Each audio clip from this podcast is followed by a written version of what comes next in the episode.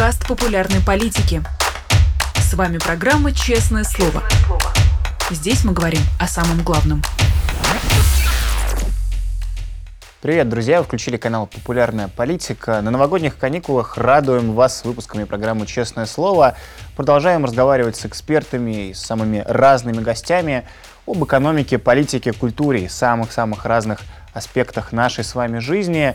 На этих каникулах, чтобы вам было не скучно, мы записали вживую несколько разговоров, и вот открывает этот цикл наш сегодняшний выпуск Руслан Шевединов и экономист Игорь Владимирович Липсец, доктор экономических наук. Рад вас приветствовать. Здравствуйте. Здравствуйте, Руслан. Я хочу вас сначала поздравить с Новым годом. Мы Спасибо. выходим на каникулах. э, И начать с вопроса, который многие сейчас пишут в социальных сетях такие посты «Итоги года». Вот хочу вас спросить, итоги года для российской экономики.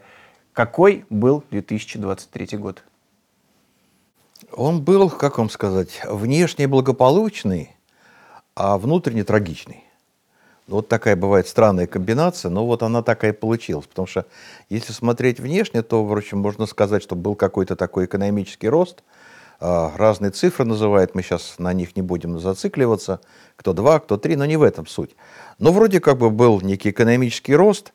Даже мы видели какое-то, ну, как бы укрепление доходов населения. Мы видели, в общем, некую такую а, ажиотажную ситуацию в торговых центрах. Народ бежал покупать, увеличились продажи автомобилей, были какие-то рекордные э, цифры по выдаче ипотечных кредитов. То есть, в общем, ну, как бы такая картина внешне благополучной экономики. Президент России вообще выступал, рассказывал, что вот мы просто чудо какое, мы вообще лучшая страна в мире, да. Директор Эрмитажа Петровский сказал, что Россия лучшая страна Европы и Россия лучшая страна Азии. Ей-богу, можете почитать. Ну, в общем, все внешне красиво. Но в глубине была, конечно, большая беда, потому что все это было достигнуто как вам сказать, на допинге.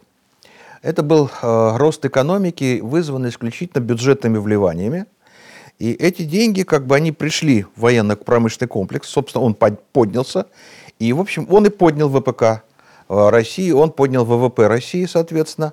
И вот весь экономический рост, это вот от того, что поднялась военная промышленность, э, поднялось военное строительство, что-то там в легкой промышленности, что связано с производством э, всякого рода изделий для военной отрасли, для, так сказать, раненых. Это все поднялось. А вот все, что касается гражданской экономики, начало как-то сильно портиться. И главное, что стало непонятно, откуда брать деньги. И вот из-за этого в течение года началась очень такая нехорошая чехарда. То есть экономика перешла не просто, я бы сказал, в режим ручного управления, она перешла в режим истерического управления. Ну, наверное, таким самым простым примером, который легко показать, это вот та история с бензином и дистопливом, которая была летом. Да? Там же все с чего началось? Что Минфин, который находится в состоянии паники, причем вот это не то, что я так вот утрирую и так нехорошо говорю, это, простите меня, президент России сказал, он тут выступал а, перед молодыми учеными и сказал, что вот вы, конечно, хотите больше денег на научные исследования, но если подойти к министру финансов и сказать «дай денег», то он заплачет. Де- денег нет. Поэтому насчет того, что министр финансов плачет, это президент сказал, не я. Вот. Поэтому, значит, ситуация была трагичная для бюджета, и чтобы как-то заткнуть дыры, они взяли и наполовину срезали выплаты нефтяникам по вот бензину и дистопливу. По принципу, вы богатые, вы жируете, нечего вам деньги давать, вы и так хорошо проживете. Буквально цитирую Силуанова. Ну и, соответственно, дальше началась паника, безумные цены оптовые на бензин и солярку. Потом значит, начались перебои с поставками, поднялись цены, начался крик в стране, что топливный кризис. Президент дважды собирал совещание. И в мае приняли решение срезать выплаты, чтобы больше денег оставить в бюджете. А в сентябре дали полностью задний ход и все восстановили. Вот это в течение одного года, туда, назад, это вот как раз истерическое поведение, когда есть острый дефицит денег, нужно деньги где-то добыть любым способом, из любого места. И поэтому, в общем, вот с точки зрения нормального управления, это был истерический год, когда государство, что называется, пустилось во все тяжкие. И чтобы добыть деньги на военные действия, военное производство и выплаты военнообязанным, оно начало, ну, как бы вам сказать, разрушать российский бизнес. Разрушать очень простым способом, а, забирая больше денег. И, в общем, весь год это вот история все время каких-то чрезвычайных налогов, каких-то чрезвычайных поборов. И, так сказать, в общем, можно за, за, это, за год целый такой список составить каких-то новых налогов. Некоторые из них вообще какие-то дикие. Скажем, в этом году появилась такая пошлина, которую в России уже назвали очень смешно, пошлина на девальвацию. Без всяких шуток, да, ввели пошлину на практически весь российский экспорт, причем она привязана к курсу доллара по отношению к рублю. И чем рубль больше обесценивается, тем больше процент выручки значит, платится в виде пошлины. Когда рубль укрепляется, значит, пошлина снижается. То есть вот зависит только от того, значит, какая вот у нас ситуация с валютой. Девальвационная пошлина. А потом ты, значит, эту пошлину платишь, у тебя остается выручка от экспорта, ты из нее вычитаешь издержки, и с остатка платишь еще налог на прибыль. То есть у тебя практически двойное налогообложение дохода от продажи на экспорт. Ну вот деньги нужны, деньги берем отсюда, откуда можно, там акцизы подняли на иностранное вино, чтобы не пил русский человек иностранное вино, ему это вредно, от этого у него дух портится, и скрепы растворяется. Ну, в общем, там все, что можно было, там совершенно истерическая была ситуация, где можно добыть деньги, там добудем. Что будет потом, как будет жить бизнес потом, не знаю. В итоге к концу года стала возникать такая очень интересная история.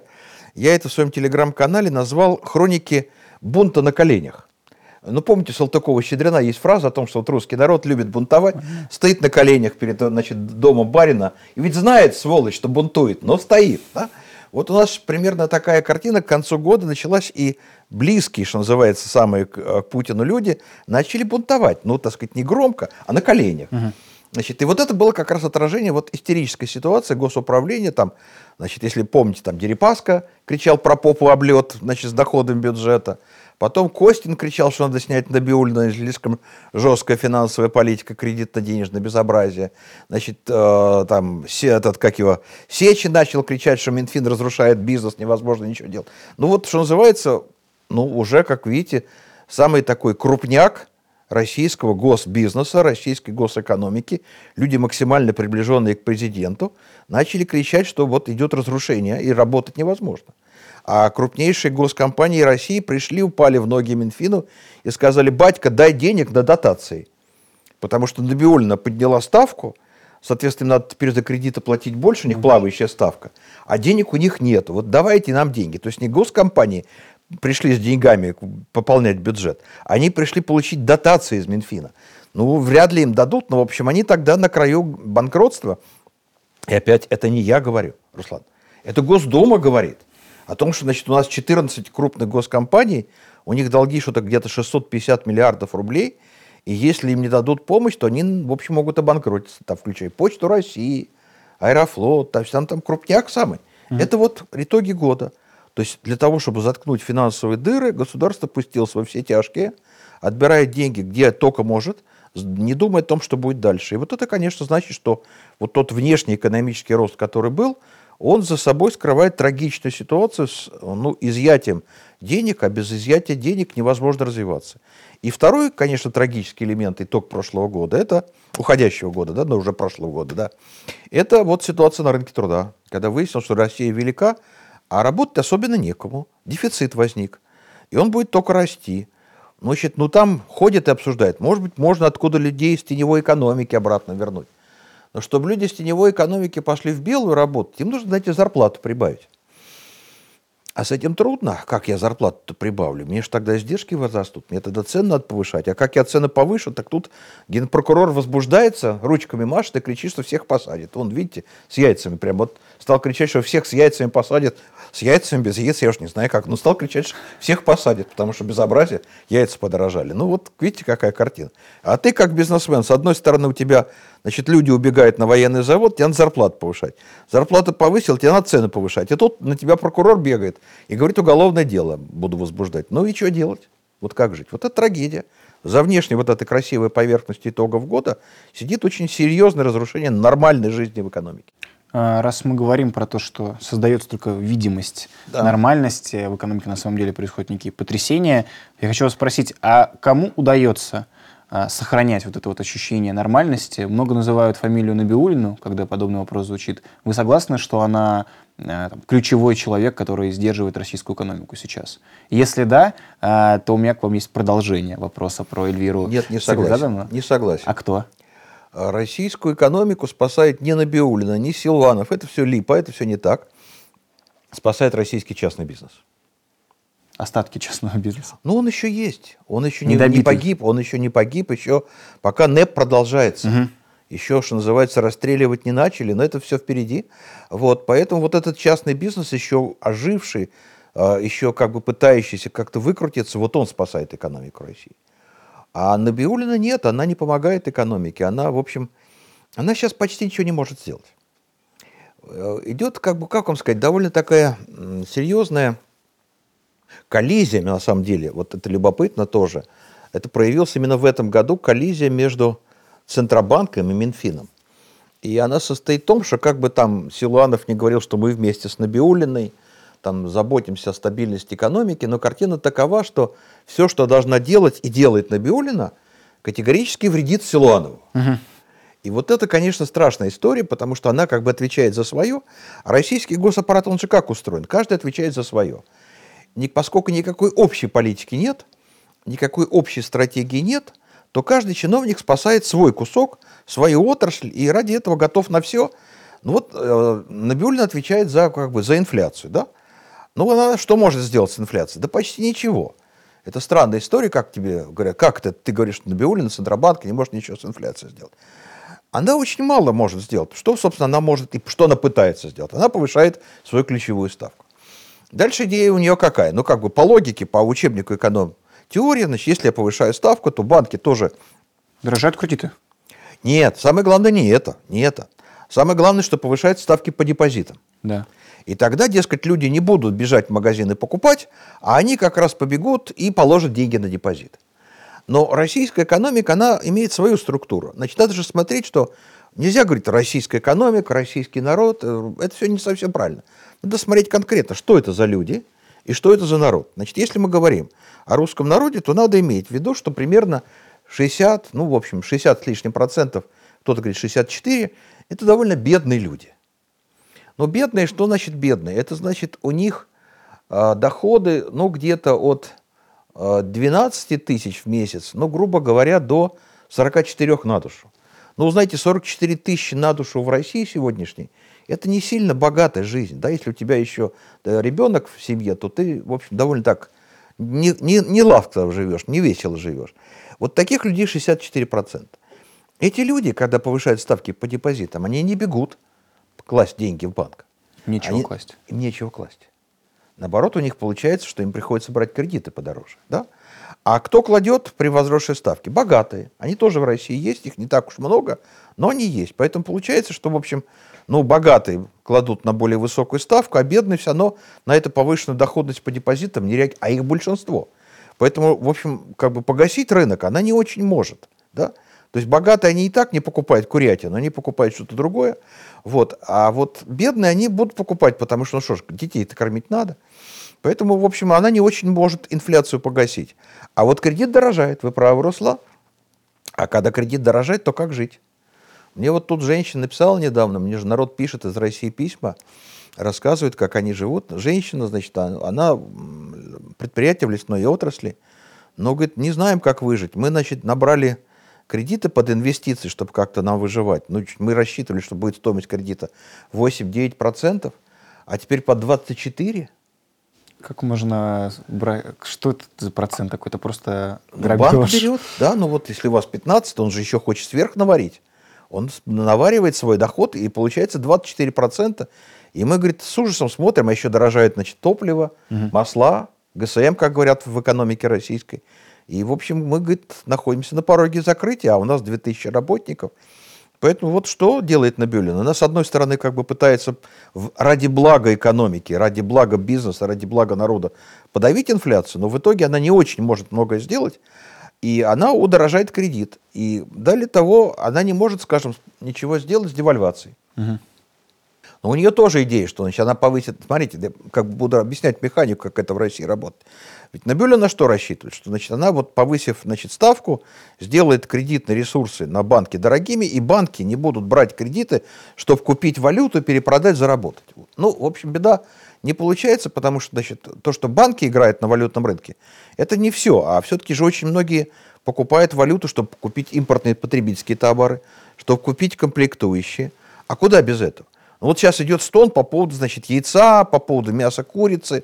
Ну, а куда ж деться? Ну, смотрите, вот чтобы курочка жила и нагуливала вес, или чтобы курочка не сушка, это совсем другой сорт кур, чтобы они носи, давали яйца, их надо кормить нормально.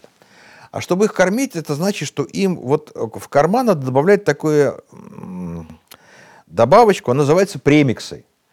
Предварительно сделанной смеси, микс, микс, да? И если у курочки вот корма с премиксами, то она корм усваивает хорошо, и она, как это, яйценоскость у нее высокая. Такие термины еще помню, яйценоскость. Вот и вес она нагуливает хорошо, на, а премиксы все импортные. Значит, если у вас рубль девальвируется, то у вас премиксы дорожают. А без премиксов нет птицеводства. А раз премиксы дорожают, значит, растут издержки птицеводства. И куда же мне дальше деваться? Мне надо повышать цены на курятину, мне надо повышать цены на яйца. И с этим Набиулина сделать ничего не может. Она не может привести в Россию больше валюты. У нее, собственно, валюты и у самой-то не очень много, у нее там один юань остался.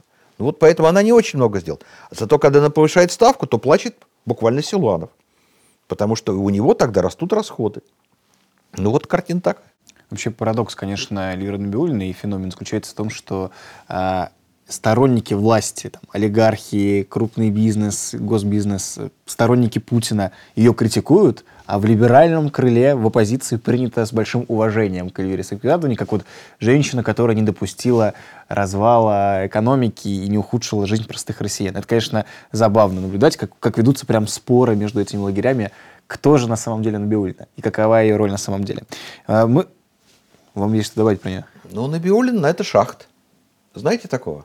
А почему? У меня к вам вопрос, можно? Да. Пока мы не ушли дальше. А, люди, которые работали с Набиулиной, даже и мне удалось и с такими общаться, все не просто там через СМИ, ну вот и в личных разговорах говорили про то, что она против всего этого, она вот адекватная и хорошая.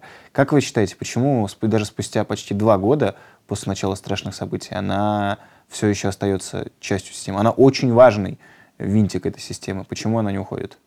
Ну, я к Элечке отношусь тоже очень хорошо. Мы с ней знакомы невероятно давно, более 30 лет. Мы работали вместе, и я наблюдал старт ее карьеры. Отговаривал, кстати, от того, чтобы ей идти в госаппарат. Но, в общем, ей хотелось себя реализовать.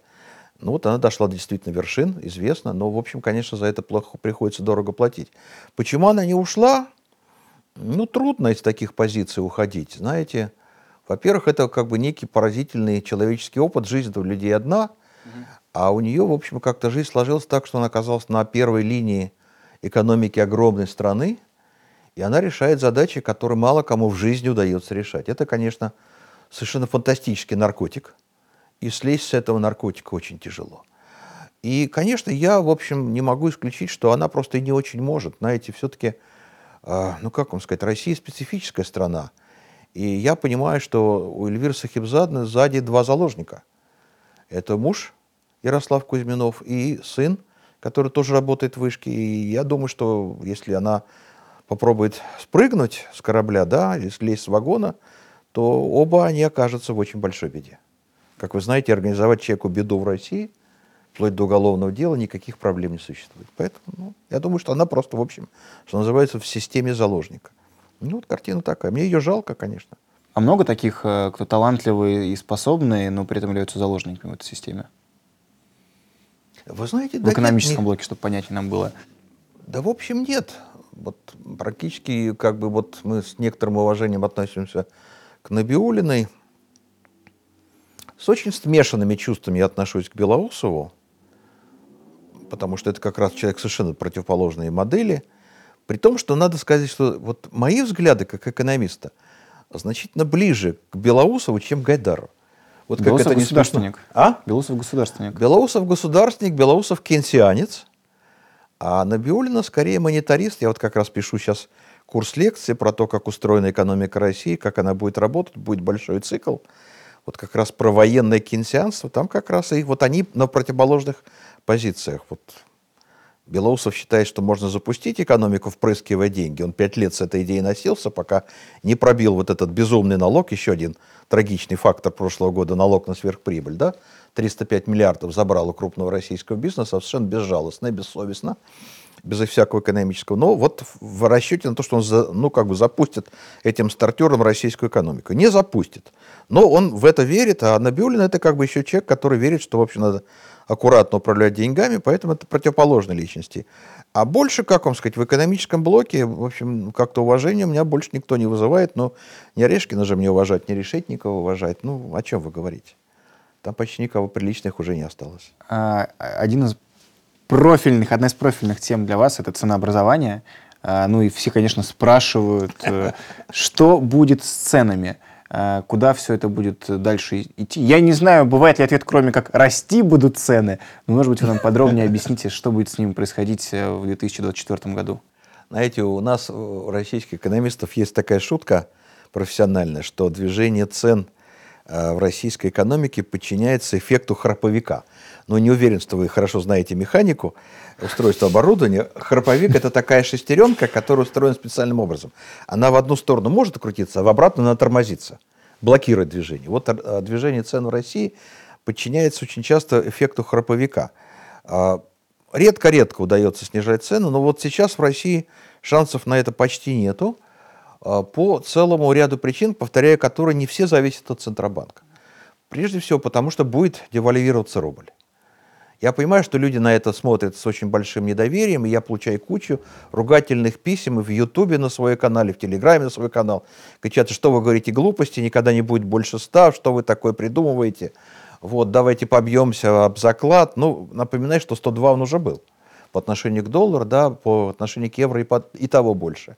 Но просто надо понять, что вот бюджет 2024 года в России просто иначе не свести. Там же рост на 22% как эта экономика вырастет на 1%, а чистый доход, который превращается в бюджет, в 2, на 22%. Как это может быть? Это либо должна резко прыгнуть вверх доходность экономики, либо должны безумно вырасти цены на все экспортное. А с чего они вырастут? Посмотрите, что происходит на рынке нефти.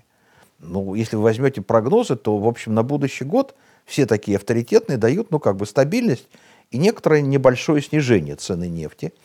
А, посмотрите на вот этот вопль Дерипаски, что вот безумный бюджет, он выполняться не сможет. Это будет как удар попы облет. Я прошу прощения за такие слова, но я... Цитата. Цитата. По-другому не могу. Так я, посмотрите, с чего он это говорит. Есть прогноз по алюминию, по металлу, который есть, соответственно, в Дерипаске, а там снижение идет. По стали снижение идет. Ну, нет бурного экономического роста, поэтому цены на та экспортируемые России товары, ну, вряд ли они будут расти, не скорее будут снижаться. Тогда откуда такие доходы? Значит, тогда остается последнее. Либо выжить из российской экономики всю прибыль в бюджет, оголить российский бизнес полностью, либо еще и залезть в карман населению. Но просто больше некуда. Потому что вот они пытаются одалживать еще. Но вот очень интересная картина, кстати, с одалживанием. Значит, в начале этого года, точнее, прошлого года, значит, а, Силанов говорил, мы будем в основном одалживать, продавая облигации значит, федерального займа. И все говорили, да, как красиво-то. Провалили. У них был, в общем, план продать что-то, на 3,5 триллиона облигаций. Продали, по-моему, мне 2,9, что-то вот так вот. Ну, не очень покупают. Хотя они подняли уже доходность, обещаемую инвестору, там что-то уже 12,8% такая – не маленькой, но не покупают, боятся, уже боятся, что, в общем, ну, как вам сказать, государство ведет к ситуации финансовой пирамиды. Страшные слова, я понимаю, но давайте просто по цифрам посмотрим, чтобы понятно было, почему я такие страшные слова произношу. Если вы вспоминать 98 год, дефолт, то там же ситуация была такая, что, значит, вот эти ГКО продавали, и денег получали уже меньше, чем надо было возвращать по старым проданным, проданным облигациям. ГКО. А вот сейчас примерно та же картина. Я вот сегодня как раз считал с утречка соотношение. Вот по ушедшему 23 году 59% того, что они получили, значит, за проданные ГКО, ушло на погашу, погашение долгов по прошлым. То есть 41% всего чистый. Уже почти 60 уходит значит, на погашение старых долгов. Поэтому даже в Думе начали кричать, что же вы одалживаете, когда вы все одолжили и тут же все отдали обратно. Чистого остатка не остается. Значит, это, это вот как раз тоже такая, ну, как бы, история довольно странная. Поэтому откуда деньги брать? Непонятно. Военная же продукция, она доход не приносит. Она идет на поля сражений, там погибает, дальше не работает. Это же вам не КАМАЗ, который 10 лет потом грузы возит. Танк вышел, его подбили из дрона, и все, и, и, и конец. Надо строить заново, да? Дохода никакого от него не проистекает. Ну вот поэтому 22% роста доходов бюджета – это очень такая опасная цифра. И это будет означать, что российский бизнес будут обирать совершенно безжалостно, и, возможно, до населения доберутся. Я тут по этому поводу, в общем, уже говорил, и мне говорят, да нет такого инструмента. Есть. Просто люди не заметили, что в начале 23 года Минфин начал аккуратно говорить о новом инструменте для формирования э, пенсионных сбережений. Они придумали такую штуку, называется ОФЗ без промежуточных купонов. Вот, вот если ты сейчас покупаешь облигации, то тебе там ежегодно выплачивают какую-то величину, а потом значит, выкупают облигации. Они придумали ОФЗ без промежуточных купонов. То есть ты покупаешь ОФЗ, и через 5 лет тебе вернут. А по посередке ничего на второй ничего не возвращают. Вот я очень подозреваю, что вот этот механизм может быть запущен. То есть он был придуман как бы для того, чтобы людей заставить накапливать деньги на пенсию, потому что с пенсионной системой в России ну, очень тревожная история. Просто потому что молодых мало, а стариков много. Поэтому и сейчас будет еще хуже, потому что молодых убивают, а старики остаются. Поэтому картина будет с пенсией нехорошая. Но вот я боюсь, что вот этот механизм вытащит из нафталина и пустит вот на рынок, чтобы люди покупали. Ну, а им скажут, ты патриот, покупай. Ну, а иначе откуда деньги брать? Иностранные деньги не приходят. Китайцы, как видите, никаких кредитов России не дают. Обратите внимание, никакого крупного кредита за почти два года не пришло из Китая. Ничего похожего. А Ближний Восток не станет в этом плане партнером? Потому что мы видим сейчас после визита Путина да туда ладно, ну триллион ну, инвестиций Руслан, Дмитриев отчитался. А зачем Путин ездил на Ближний Восток? Как вы полагаете? Ну, я лично считаю, чтобы он несколько целей преследовал. Одна из них это продемонстрировать, что нет никакой изоляции, что я встречаюсь а другая, конечно, какие-то разговоры по поводу Украины, потому что саудиты пытаются стать переговорщиком в этом процессе. Ну и третье, конечно, каких-то привлечения инвестиций. Собственно, когда Дмитриев с улыбкой отчитывается о триллионе привлеченных инвестиций в ближайшие два года, звучит как победа Путина во время этого турне. Это очень сомнительная история. Есть совершенно другие гипотезы по поводу этого визита. Так. А первая гипотеза состоит в том, что он ездил извиняться. Хотелось бы мне в это верить. Перед ОПЕК. Ну, потому что Россия все время обещает, что она будет сокращать добычу. Да. Ну, а вот похоже, что не очень. И поэтому ОПЕК сердится. А если ОПЕК сильно рассердится, то он может Россию, как вы называете, очень сильно наказать. Это же надо понимать, что вот, ну как вам аккуратно объяснить, есть такая вещь, о которой люди мало когда говорят и думают, это затраты на добычу нефти. Ну, это такая как бы кухонная вещь, кухня нефтяной промышленности, об этом трудно говорить, мало что кто об этом знает. Но в России довольно дорогая нефть. По вот международным оценкам в России добыча нефти одна из самых дорогих в мире. Это рядом не лежало в Саудовской Аравии. Поэтому Саудовская Аравия может опустить цену, и при этом все-таки еще будет с прибылью. А вот России нет. Это некая проблема. Поэтому, в общем, вот он, видимо, ездил извиняться. И вторая гипотеза, мы проверить ее не можем, потому что мы не допущены к кулуарным переговорам, но поскольку с ним вдруг поехала Набиулина, да. А Набиулин это же не инвестиции, как вы понимаете. Не инвестиции. То есть еще одна гипотеза. Посмотрим, проверим. В нас еще... Переходим на, как там, валюты, дихрамы и так далее. Да, абсолютно правы. Что у нас же сейчас ситуация пиковая. Значит, Госдума запретила Фонд национального благосостояния принимать доллары, принимать евро. Ну, там еще немножко евро осталось, но вот уже немножко. Ну, юани остаются. А юани золото. А золотом же швах. Ну хорошо, ты держишь эти золотые слитки, счастье-то несказанное. А что дальше-то? Ликвидное mm. золото какая? На нем же санкции. Да. Его так не продашь. И поэтому, в общем, остаются одни юани. То есть Россия сейчас полностью зависит от Китая, от его валюты. Возможно, что пытались уговорить арабские страны разрешить вот дирхамы накапливать в фонде национального. Так что ничего хорошего, я не думаю, что кто-то будет инвестировать. Зачем инвестировать в Россию? Ну, давайте просто маленький вопрос зададим. Зачем кому-то в здравом уме трезвой памяти инвестировать в Россию? Зачем? Когда человек вкладывает деньги, инвестирует, он что хочет? Он получ, хочет получить доход, он хочет получить прирост стоимости активов, которые купил за инвестиции. Это в России сейчас абсолютно нереальная тема. Ну или никак... хочет увеличить свое политическое влияние, как делает там Китай э, своими инвестициями. Не совсем так. Китай делает инвестиции не для политического влияния, а для экономических целей. Давайте разбираться. Китай же очень активно инвестировал, скажем, в Африку. Но за счет этого чего он добивался? Во-первых, он получил возможность многие активы в Африке прибрать к рукам. Поскольку африканцы охотно берут, но довольно плохо часто возвращают, то Китай собирает активы. И мы это знаем, что часть портов, ну, скажем, в Африке перешла под контроль китайской экономики. И второе, что китайцы очень активно в Африке делают, насколько я могу судить, они прибирают к рукам сельхозугодья в Африке. У китайцев есть очень интересная концепция экономики 21 века, что самое ценное будет в экономике 21 века не нефть. Друзья, я пока напоминаю вам, что нужно поставить лайк, нужно писать свои комментарии, помогать продвигать этот выпуск на канале «Популярная политика». Мы продолжаем наш разговор. Игорь Липсиц сегодня у нас гость в программе «Честное слово». Что же является планом Китая? Продукты питания. Продовольствие. Да. И Китай хочет стать крупнейшей сельскохозяйственной державой мира. Для этого нужна земля. Поэтому китайцы всюду ищут возможность прибрать землю к рукам. Это трудно, потому что нации сопротивляются. Была, кстати, очень, например, э, известная скандальная история с Казахстаном, когда китайцы хотели чуть ли 400 тысяч гектаров там взять долгосрочную аренду. Началась такая очень сильная политическая... Ну, были протесты даже Да, да, да. И, в общем, как бы, насколько я понимаю, это заглохло. У них есть какие-то интересы по поводу сельхозземель на территории России, а в Африке, в общем, они довольно много земель, насколько я понимаю, уже контролируют, можно даже посмотреть в интернете. Так что Китай это не только политика, это экономика. Так что тут много чего. А вот зачем арабским странам вкладываться в Россию, я не понимаю.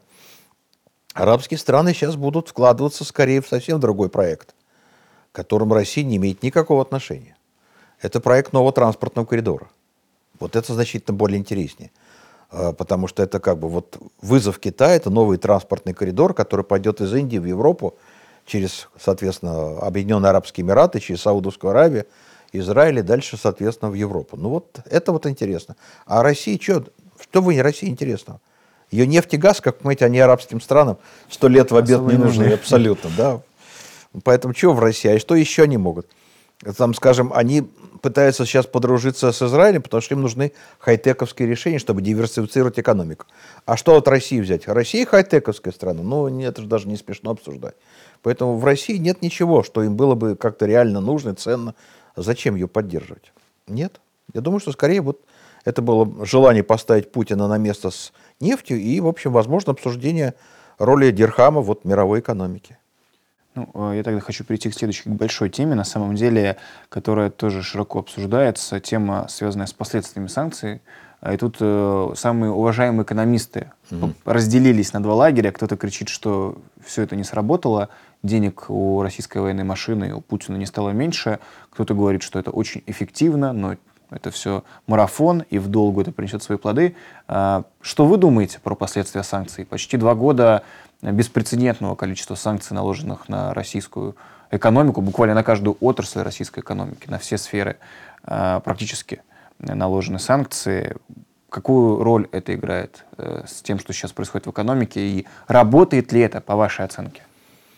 Частично работает, частично паршиво работает. Э, смотрите, можно написать гениальную пьесу, но если ее исполняют плохие актеры, ничего хорошего не выйдет в итоге. Значит, санкции были придуманы, но их еще надо реализовать. И здесь возникла ситуация такая довольно, может быть, непонимаемая Западом. Я все время об этом говорю, что у меня по ощущениям западные политики, они очень плохо понимают, как устроена Россия, и, в общем, очень слабо, ну, как бы настраивают свои санкции на то, чтобы они могли принести результат. Ведь что сейчас произошло? они как бы ввели систему санкций против России и формально как бы против российского государства, российского правительства и российской государственной экономики. Но реально против них сейчас работает российский бизнес, частный.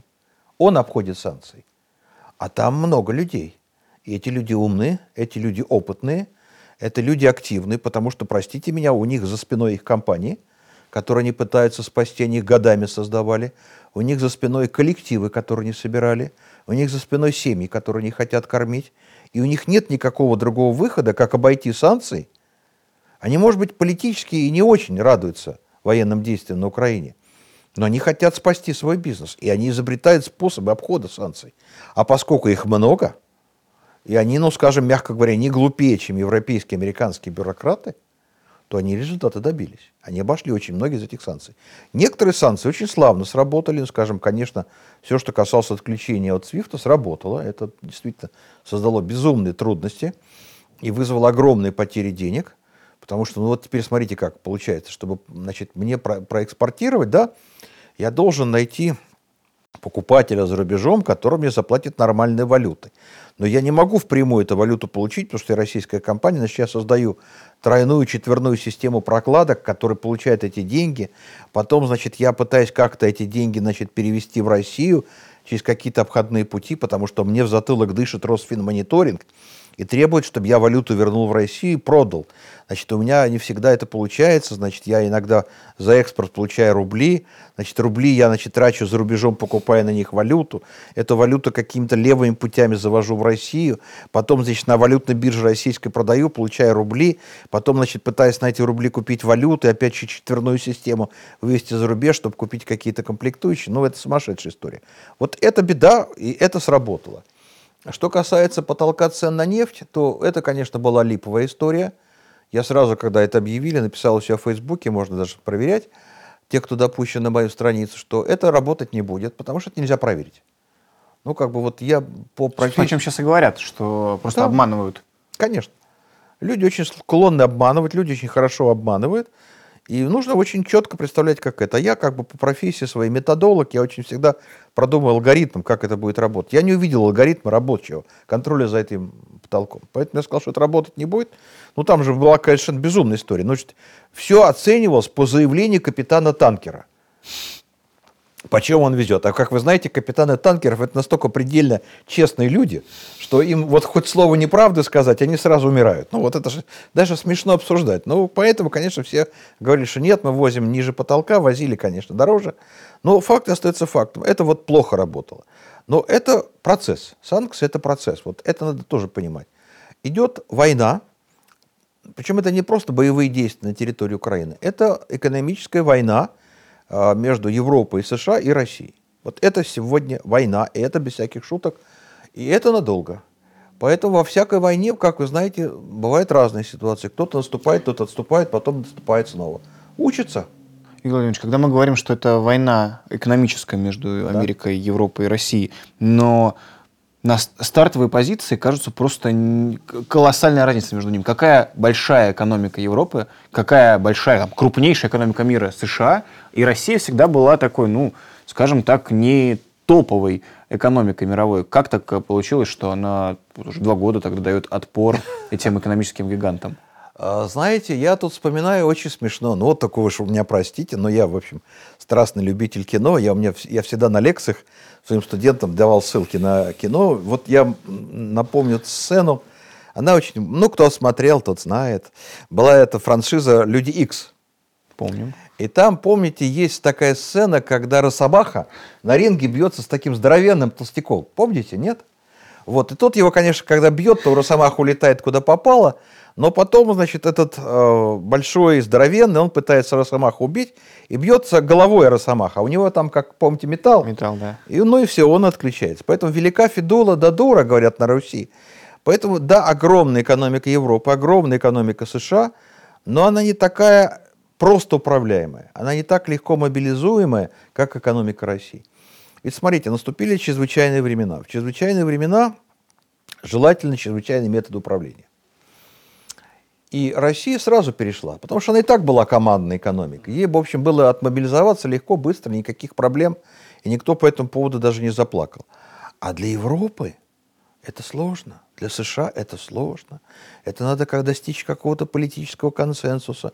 А какой там черту политический консенсус в Европе, когда есть Орбан, когда есть новый премьер Словакии, когда есть новый премьер Нидерландов, когда довольно такое специфическое правительство в Италии, совершенно непонятно, как это все согласовать в единую систему. Это все очень сложно, это медленно. И вот по скорости реакции эта огромная экономика Запада, она проигрывает России. Это правда, это вот так и есть. Поэтому это все будет работать, это действует уже, и это надолго будет разрушать экономику России. И Россия обречена, в общем, деградировать, это вот правда, но не быстро. Вот это правда.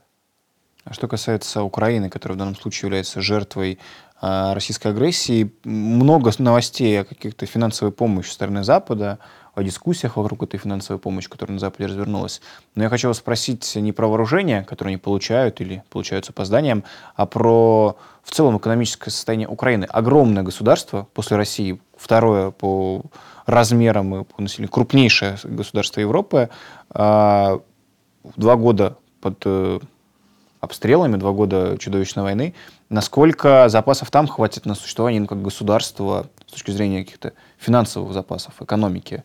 А, потому что полноценно эта экономика не работает в военное время в стране, на которую напали. Насколько у них хватит запасов и вообще возможно ли им каким-то образом функционировать как государству еще какое-то длительное время, если мы считаем, что война это в долгую?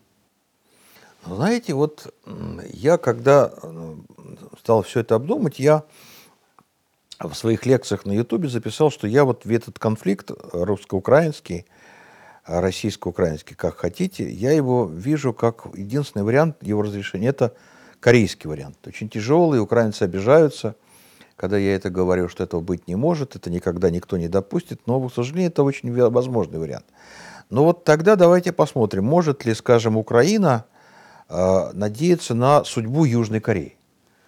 Вот же о чем можно мечтать. Ну, действительно, смотрите, вот Южная Корея стартовой точке, это 50-е годы, когда кончилась Корейская война, это жутко нищая страна, убогая, разрушенная войной, разделенная пополам, э, с враждебным соседом с севера, и, в общем, в ней ничего не было.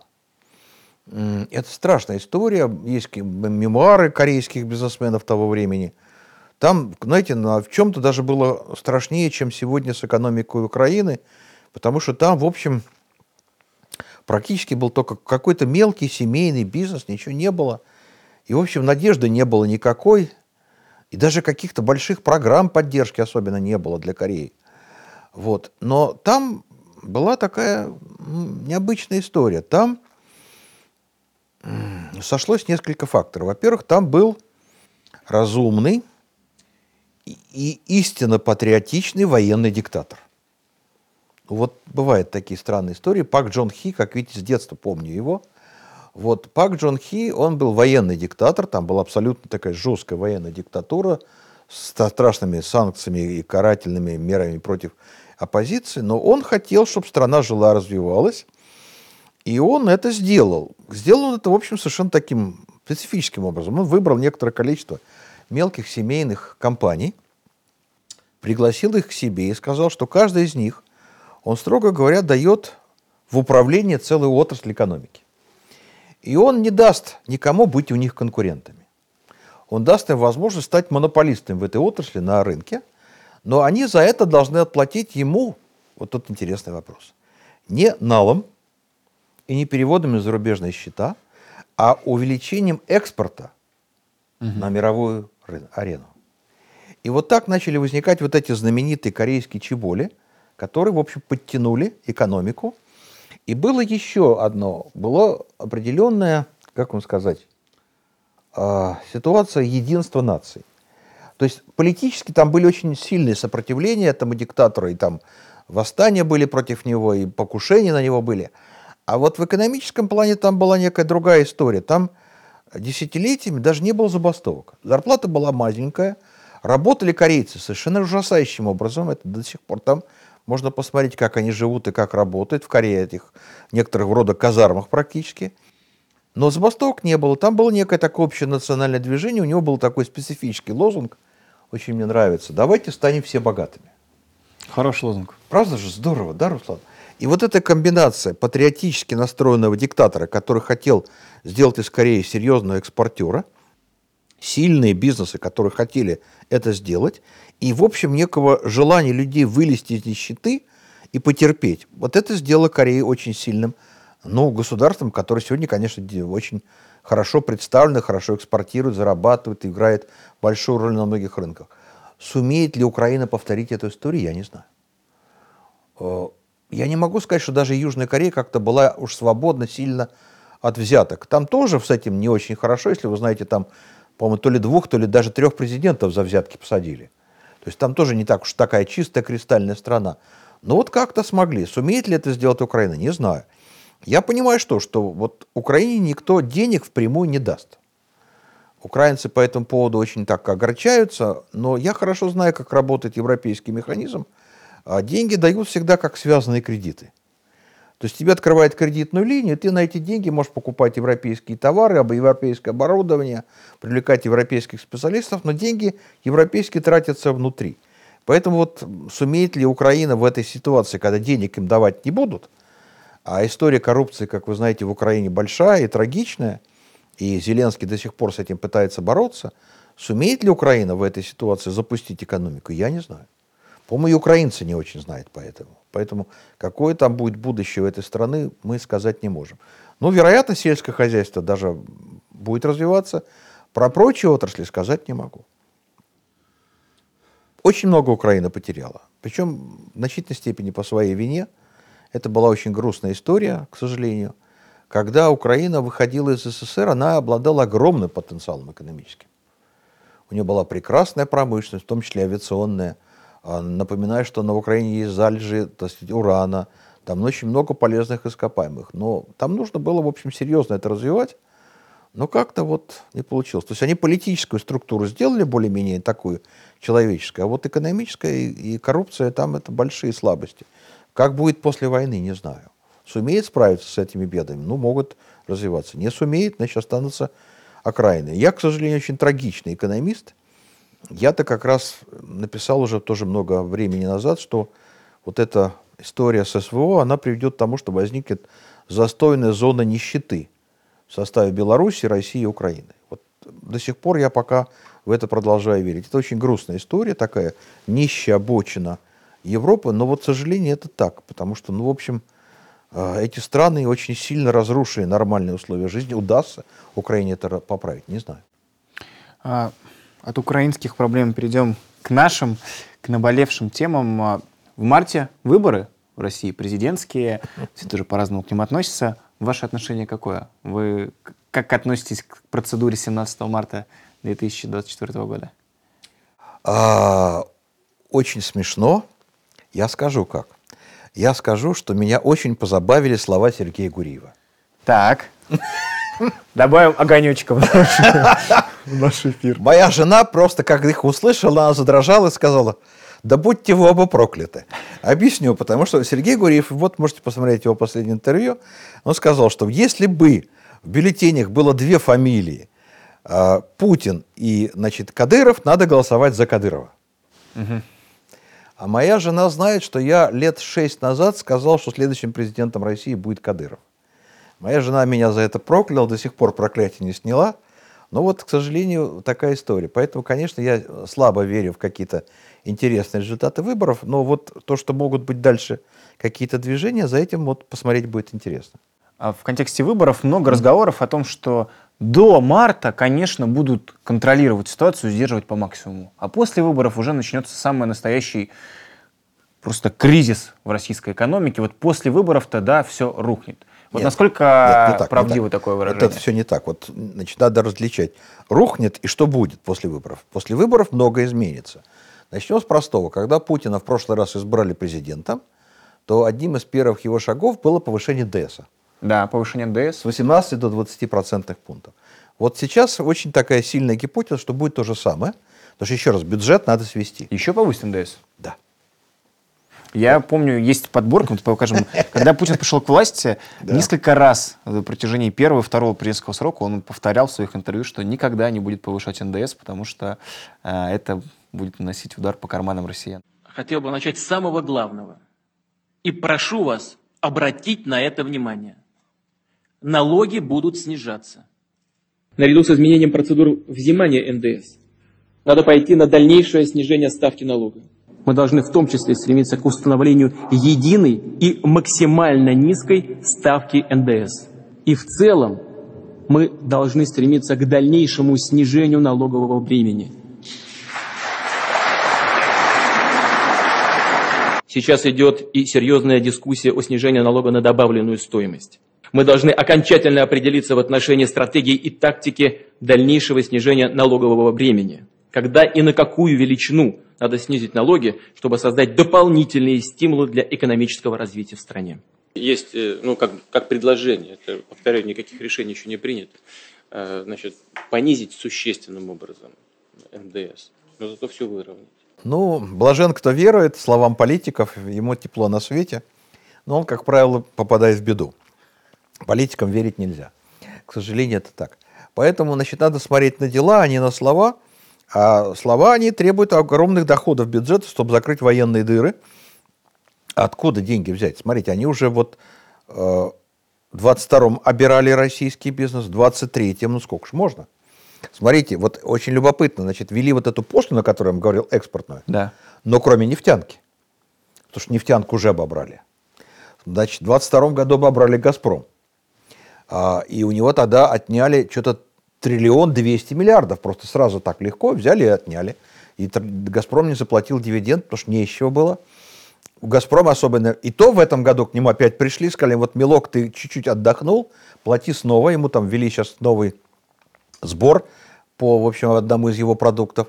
Так что опять «Газпрому» пришли. Нефтяников обобрали. Это не только демпер, им там повысили налог на добычу полезных ископаемых. Там много чего им сделали. В общем, нефтяников уже сильно обобрали. Значит, а где еще? Значит, остаются только граждане. Ну, вперед. Крупный бизнес, если вы знаете, налог на сверхприбыль. Да. Совершенно бессовестный налог. Знаете, изначально, ну, значит, когда его предлагал Белоусов, а он предлагал его пять лет назад, то там еще такая была, знаете, он пытался еще быть приличным человеком. Он тогда сказал, что это надо вести для тех компаний, у которых была благоприятная полоса с ценами на мировом рынке. И за счет этих супервысоких цен они получили супервысокие доходы. Не грех бы этим поделиться. И так это красиво звучало. Ну, там можно было спорить, но, в общем, было похоже. А по факту ведь как сделали? Взяли у всех крупных компаний, которые получили больше миллиарда в 2022 году. Была ли это полоса благоприятных цен? Не была ли? Ты дурак, показал огромную прибыль? Плати. Все. Значит, крупный бизнес весь уже довольно сильно обобрали. Значит, дальше нужно кого-то еще брать. НДС хороший налог, один из главных налогов для российского государства, поэтому, конечно, очень вероятный вариант повышения НДС. Ну, еще какие-то. Будут повышать косвенные налоги, акцизы на товары, которые население повышает. На табак уже повысили, на алкогольные напитки российские повысили. Ну, будут еще что-то повышать. Вот НДС, который платят все россияне. Чем интересно, что, вы знаете, люди же не понимают. Они мне пишут гневные письма. Что вы такое говорите, что вот НДС платят люди? НДС платят организации. То есть люди путают, кто является налоговым агентом, официально плательщиком, и кто из своего кармана оплачивает НДС. А НДС платит каждый человек в России, который покупает любой магазине товар. что покупаешь? Это он своих денег оплачивает. Поэтому, как вы знаете, реальная ставка налогообложения в России – это 48%. По богатым – 53%. Потому что они больше покупают дорогих товаров, где больше акцизов. Поэтому у них там, там в числе у них этот, как его, налог на автомобили больше, транспортный. Да. Больше объем двигателя, больше платишь. Чем Поэтому у богатых эта ставка 53%. У большинства насе- 48%. Можете проверить, я... Не, я как раз верю, меня всегда это поражало. Это, всем известно, кто более-менее пытается разобраться в вопросе, но это такой миф, который удалось Путину ну, там, сохранить Да. до наших дней, о том, что в России низкие налоги. якобы. 13%, Да, и да. отстань, как больше я ничего не плачу. Вот смотри, во Франции они 70 платят, а у нас 13. Ты думаешь, ну, просто очень много косвенных налогов. На самом Поэтому, деле. да, будут косвенные повышать, в том числе НДС, конечно, как косвенный налог. А вот дальше как раз интересно. Если хватит денег, то, в общем, не будут забирать деньги у населения. А вот если не хватит, то, в общем, можно, что называется, пустят в ход патриотическую карту и скажут, что вот, если ты патриот, то вот облигации. Это то, что мы ждем, ожидаем после выборов. Да, конечно. Я хотел спросить, в России огромное И количество... девальвация. И девальвация. А как будет для простого человека? В чем она будет проявляться? Как она скажется на простом человеке девальвация? Ну, то есть вот завтра нам объявят девальвацию. Как я, простой гражданин России, пойму, что вот она случилась? У вас курс изменится, у вас курс станет, вот мы сейчас обсуждаем, да, умеренные люди говорят 100, 110, да, злобные говорят до 200, ну посмотрим, да, трудно сказать, это будет зависеть, повторяет состояние, потому что когда происходит девальвация, сразу растут доходы бюджета. Ну вот это очень сильный механизм, потому что если я девальвирую рубль, то что происходит? Выручка валютная экспортер превращается в большую массу рублей. С большей массы рублей я по одной и той же ставке беру, соответственно, больше. Да? Вот это будет происходить. Ну, посмотрим, что произойдет. Минфин, он боится. Он вот сказал, что мы вот взяли сверхналог на сверхдоход. Но вот в будущем мы вроде налог брать не будем. Ну, они сегодня говорят нет, завтра скажут да. Ну, смотрите, уже была красивая идея, что у нас э, плоская шкала подоходного налога, 13%. Да. Потом, как вы знаете, появилась ставка 15%. Если ты богатый, что такое богатый в России? Это если ты получаешь больше 400 тысяч в месяц. Ну, не сильно это богато, это, в общем, такой среднеевропейский заработок, но у тебя уже 15%, то есть у тебя уже прогрессивная шкала подоходного налога. Все это может быть и дальше развито. Поэтому будет обесцениваться рубль, будут расти цены на импортные товары, будут дорожать российские продукты. Это ж люди, вот тоже мне странно пишут, говорят, мы же не покупаем импортные товары. Нам это троюродно, мы покупаем российские товары. Милок, да ты что? Да где же ты видишь чисто российский товар, чисто российских материалов и компонентов? Да, милок, да ты ж пойди в аптеку. Да ты поинтересуйся. Вот лекарства российские, они из чего делаются? Все импортное. Все импорт. А, ну и подскочит курс э, валют, собственно говоря. То, вот то, он и будет, значит, да. вот вопрос, уйдет ли он до 110 или он уйдет существенно выше. Доллар. Вот а... это как бы и есть беда. Одна из важных, а, один из важнейших вопросов, связанных с тем, что будет после выборов, многие переживают э, за бюджетников. Объясню почему. В России огромное количество бюджетников, миллионы людей в бюджетной сфере и напрямую зависит от государства, от состояния российского государства, если там деньги или нету, э, они в опасности или нет? Потому что всегда это был последний, у кого заберут, именно потому, что на них опирается российская власть, и это ее, то, что было принято называть ядерный электорат, потому что он зависим от этой власти из-за того, что они получают бюджетные деньги. Вот Очень что будет? значимый факт, последний, совсем недавно. Путин отменил индексацию зарплат госчиновников. Да. Знаете, да? А, а это комбинация шахматная. В чем она состоит? Теперь я могу сказать бюджетникам, я и вам не буду индексировать. Смотрите, я же госчиновникам не буду индексировать, я и бюджетникам не буду индексировать. А это значит что? что люди, которые работают в бюджетной сфере, все будут беднеть, потому что инфляция-то растет. Вы посмотрите, какая в инфляции России. Значит, даже Центробанк аккуратно уже говорит 7,5%. Да? Причем в его статистике, если посмотреть по отдельным месяцам и неделям последним, там уже за 12% уходит темп в расчете на год. Да? Если взять более честные цифры компании «Рамир», есть такая исследовательская компания российская, она говорит о том, что рост цен 16-20% за год. Значит, если тебе зарплату не проиндексировали, а цены, которые ты платишь в магазине, выросли на 16%, что с тобой произошло? Ты на 16% беднее стал. Вот это история бюджетников. Вот это то, что будет с ним происходить. А это будет происходить, потому что, опять же, все это легко прогнозируется. Даже не нужно вот гадать, там какие-то э, благовония курить или там стеклянный шар крутить. Да, берешь бюджет Российской Федерации, смотришь по статьям, расходы, что ты видишь. Очень мизерное увеличение на здравоохранение, крохотное значит, на образование, по культуре чуть ли не сокращение надо посмотреть. И это при высокой инфляции. Это значит, что реально снижаются затраты и, соответственно, реально возможности людей в бюджетной сфере что-то получить падают. Поэтому, конечно, их будут сначала обирать просто за счет того, что не будут индексировать, будут сокращать расходы на бюджетную сферу, там будет тяжело работать. Опять же, давайте вернемся к этой встрече Путина с молодыми учеными. Ну, вот предвыборная встреча, значит, обычно полагается mm-hmm. приходить с пряниками. Ну, вот, милый, вот смотри, вот я ж какой хороший. А он пришел практически без пряников. Он единственное, что мог им принести, пообещал аспирантскую стипендию повысить. Обещал. Все, больше у него ничего нету. Они ему говорят, милок, нам бы денег на научное исследование. Он говорит, нельзя, министр финансов плачет. Да? То есть у него, в общем, уже с этим плохо. Поэтому, конечно, все гражданское будет урезаться. И все, кто работает в гражданском секторе, они, конечно, будут реально беднеть. При этом же, в общем, это же не первый год. Если вы возьмете статистику, то с 2013 года россияне беднеют. Да, реально рост доходов да, э, с 2013 да, года остановился. Ну, просто люди как-то лягушку варят медленно, и люди, в общем, как-то... Так, а второй примечательный факт, что также с 2014 года заморожены пенсионные да, да, активы. Да, То есть да. ничего, все накопления заморожены государством, о чем тоже не принято говорить, как-то эта тема упускается. Знаете, ну, вообще вот вот эти два последних года для меня они в какой-то степени трагические. Объясню почему. Я когда читал лекции в Советском Союзе, я говорил иногда фразу, которая людей очень удивляла. Я говорил, что самая главная беда экономики СССР, что у нас нет системы накопления сокровищ. Какие сокровища в советском человеке? О чем ты говоришь? А я говорил, что, ребят, смотрите, мы живем в стране, где ты никогда на старость накопить не можешь. Не можешь. Ты не можешь никаким образом этого добиться. И вот когда мы начали создавать вот эту рыночную экономику, эта система появилась.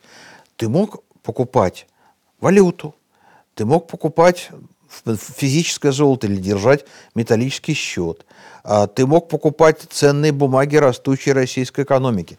Ты мог покупать акции и облигации иностранных компаний через Санкт-Петербургскую биржу, как вы помните. Да? То есть у тебя появилась система накопления сокровищ, у тебя появился шанс прийти к старости не нищим, обеспечить нормальную жизнь в старости, не мыкать горе. Да? И я этому ужасно радовался. Я целый цикл лекций записал для Ютуба, как вот накопить на старость, как это все организовать, чтобы вот не мыкать вот эту нищету, не стоять, побираться у метро, как наши пенсионеры в 90-е годы побирались. Страшная же была картина. А вот за эти прошедшие два года все это было уничтожено. И сейчас практически народ с горя бежит вкладывать деньги в недвижимость, а это опасная история, там не сберегутся деньги. То есть вот сейчас опять россияне попали в ситуацию, когда уничтожена система накопления на старость, и к старости прийти не нищим невозможно. У меня осталось два вопроса. Один из них я не могу не задать вам. Вы много на тему высказываетесь, на тему закредитованности российского населения. Во что это все выльется для государства, с одной стороны, и для граждан, с другой стороны, когда столько миллионов человек в России являются закредит... настолько закредитованы, что, что с этим случится, куда мы придем? Ну, часть из них пройдет процедуру банкротства. Обратите внимание, число физических банкротств, банкротств физических лиц растет, и оно довольно большое, по-моему, больше миллиона человек уже прошли через эту процедуру. А, очень много людей значит, сейчас находятся под процедурой судебного исполнительного рассмотрения, и эти несчастные приставы мыкают горе, они жалуются, что они не могут справиться. Мне тут недавно написали, что на каждого судебного пристава сейчас приходится от 7 до 15 тысяч дел по взысканию с должников. Как вы понимаете, он физически не может обслужить такой объем работы. То есть э, очень многие будут обанкрочены. А вот дальше вопрос, что будет. Значит, ну, микрофинансовые организации, они не пострадают, они дают такой высокий процент, что он перекрывает. Почему его... государство их не трогает? Всем ну, же как? понятно, что это такая кабала, в которую все добровольно идут от безвыходности. Ну, чтобы вот... Нет, ну, смотрите, Руслан, если я это дело прикрою, то что у меня с населением происходит? В банке я кредит взять уже не могу, я плохой заемщик. Да? А я жить хочу, мне надо детей кормить, и деньги взять неоткуда. Я тогда куда пойду? Я пойду к черному ростовщику. Возникнет черный рынок этих услуг. Это неизбежно. Поэтому государство пытается хоть как-то этот рынок обелить, поэтому разрешает этим организациям работу, но только вот им ставку немножко снизило. У них изначально была ставка 1% в день, 365 за год ну, максимальная ставка по закону, там не по, там не, не, не по формуле сложных процентов, а просто было 365. Вот сейчас снизили, чтобы, в общем, не больше 292. Такой фантастический процент. Но вот тем не менее. Вот, поэтому, значит, вот нельзя это запретить, потому что иначе возникнет черный рынок ростовщичества. Поэтому вот э, люди идут, одалживают, потому что ну как-то жить надо, перехватить, погасить один кредит, взяв другой, вот так люди и живут. Микрофинансов выжит. А вот с банками ситуация сложная. Если будут многие банки падать, то надо понимать, что ну, как бы, система страхования, она не покроет все банки. Поэтому будут всякие неприятные истории. Посмотрим, чем это кончится. Возможно, что будет очень просто большая эмиссия, чтобы угу. покрыть эти долги. Но тогда будет сумасшедшая Но государство не будет спасать эти банки. Центробанк. Агентство страхования вкладов, оно не очень много может сделать, Насколько мы знаем, оно может покрыть ну, вот банкротство примерно 20% российских банков. То есть, ну, это же страховая система, там держится резерв, который, ну, вот на страховой случай, не всякие же ситуации попадает в страховую. Значит, ну, вот примерно 20. Если будет массовое банкротство банков нагрозить, то, конечно, Центробанк вбросит огромные деньги в агентство страхования вкладов, спасет банки, но это будет огромный впрыск денег, огромная эмиссия, огромная инфляция. Ну и последний вопрос от всех, от меня, от всех наших зрителей. Просим совета, как от заслуженного экономиста. Скажите нам, а, что в 2024 году делать простым людям, которые хотят э, как-то сэкономить и заработать во всем этом безумии, которое вокруг нас происходит? Какой бы вы дали совет россиянам? Ну, сэкономить и заработать. Я всегда исхожу из того, что э, экономика никогда не умирает она всегда живет, пока живут люди, потому что людям надо есть, людям надо кормить детей. И даже в самой, так сказать, нищей стране всегда люди зарабатывают, но они зарабатывают не на интеллектуальной деятельности, не на ивент-маркетинге, я прошу прощения. Они заработают на том, что они делают какие-то товары, оказывают какие-то простые услуги.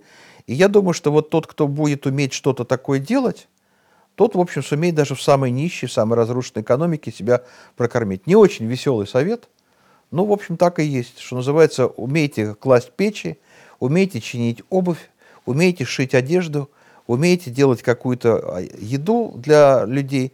В общем, это в крайнем случае пригодится, хотя бы этим вы заработаете себе либо на то, чтобы получить деньги, либо получить какие-то товары в обмен. То есть мы можем возвращаться очень сильно к натуральной экономике. Посмотрите на то, как живут страны Африки, как живут страны Латинской Америки бедные. И меньше снобизма мы будем жить похоже на них. Вот примерно так. Как живет Иран? Да уж, оптимизма маловато в нашем первом Сколько есть, столько есть. А, спасибо вам большое за этот разговор. Игорь Липсец был сегодня у нас гостем программы «Честное слово». А вас, друзья, я благодарю за просмотр. Спасибо большое, что вы поддерживаете нас своими лайками, комментариями, спонсорствами на YouTube и вообще всякие, всячески помогаете нам творить все то, что мы здесь на канале выпускаем. Меня зовут Руслан Шевинов, канал «Популярная политика». Спасибо большое за просмотр и всем пока. Всего доброго. Вы слушали подкаст «Популярные политики». Мы выходим на Apple Podcast, Google Podcast, Spotify и SoundCloud. А еще подписывайтесь на наш канал в YouTube.